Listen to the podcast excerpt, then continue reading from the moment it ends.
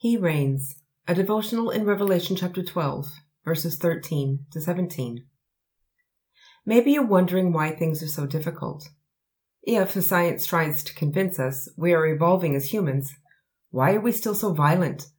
Why do we keep making the same mistakes generation after generation? Why is being a Christian so hard? If the gospel is such good news, why don't more people accept it? If Jesus was victorious, why doesn't the evil one seem to understand that? The church in John's time had the very same questions. They were facing an oppressive society that seemed more and more violent towards them. It was hard to find a job as a Christian. There was really no way to stay safe living under Domitian's reign. Every time the church tried to show the good news in their society, they were persecuted and killed. They too were asking, why? Jesus shows John in the last four verses of chapter 12 the reason. Satan has been defeated, but not completely, not yet, and he's very, very angry. He didn't like what happened on the cross, and liked it even less when Jesus came back to life.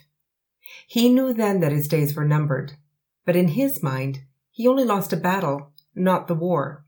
He's wrong, by the way. But now he's trying to even the score with Jesus but he knows he is powerless against the Lamb, but he's not powerless against the Lamb's people. So he's using all his cunning, all of his anger, all of his hatred to hurt the Lamb by hurting those who the Lamb loves the most, his people, the church. We're not given many more details than that, only that Satan, the dragon, has turned his fight towards those who hold fast their testimony about Jesus. So that's why it's so difficult.